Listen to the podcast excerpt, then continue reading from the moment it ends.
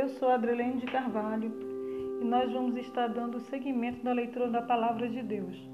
O livro que nós vamos ler hoje é o livro de Mateus, capítulo 8, o versículo é o versículo 5 e a epígrafe do texto diz: O centurião de Cafarnaum. Espero que todos vocês possam fazer o acompanhamento da leitura. Então vamos lá.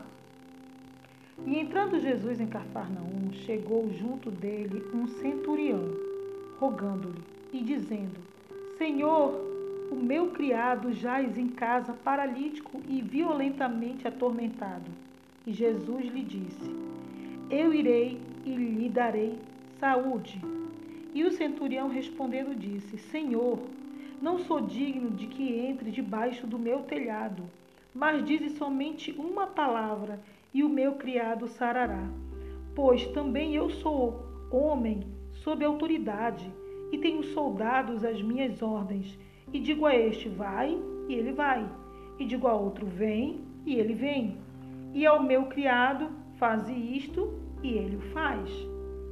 E maravilhou-se Jesus, ouvindo isso, e disse aos que o seguiam: Em verdade vos digo que nem mesmo em Israel encontrei tanta fé. Mas eu vos digo que muitos virão do Oriente e do Ocidente e assentar-se-ão à mesa com Abraão, Isaque e Jacó no reino dos céus. E os filhos do reino serão lançados nas trevas exteriores. Ali haverá pranto e ranger de dentes.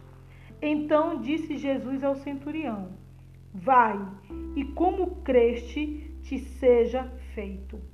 E naquela mesma hora o seu criado sarou. Nós vamos analisarmos essa palavra, essa passagem da, da Bíblia. Cristo ele fica maravilhado com a fé daquele centurião. O que, que a gente observa hoje? Que tudo é a fé. Acho que sempre foi na realidade, sempre foi a fé. A Bíblia diz que sem fé é impossível agradar a Deus. Então, como é que nós agradamos Deus? Tendo fé. Estou falando diante dessa, dessa ministração, dessa palavra aqui, desse trecho da Bíblia.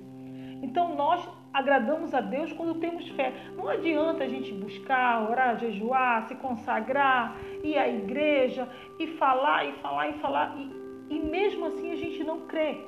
Nós precisamos crer. E Jesus, ele se agrada quando nós temos fé. Mas o que a gente deve fazer quando a gente não tem fé? O que acontece quando a nossa fé está abalada? Como é que a gente pode recuperar, restaurar essa fé? Nós precisamos orar, conversar com Deus. Orar o que? Orar é conversar com Deus, é chegar com Deus e dizer: Deus, eu estou com a minha fé abalada, eu não acredito nisso, por isso, isso, isso. Mas eu quero crer, mas eu não consigo crer. Então me ajuda, Deus, a crer. E o Senhor, Ele vai te ajudar a crer, porque Ele pode todas as coisas. Deus, Ele gosta da nossa sinceridade. Acima de qualquer coisa, Ele quer que a gente seja, que nós sejamos sinceros com Ele. Porque Deus, Ele sabe o que cada um de nós somos, mas Ele quer que a gente seja sincero com Ele. Então, quando você tiver com a sua fé abalada, quando eu tiver com a minha fé abalada, o que, que nós devemos fazer? Devemos falar para ele que a nossa fé está abalada por inúmeros motivos, inúmeras circunstâncias que acontecem no nosso dia a dia, tantas injustiças que a gente vê, que isso muitas vezes nos faz pensar: ah, será que realmente existe justiça? Será que realmente aquilo que Deus me prometeu vai acontecer? Nossos questionamentos são humanos, porque nós somos seres humanos. Mas Deus, ele é soberano. Ele é todo poderoso. A Bíblia diz que ele é o todo poderoso.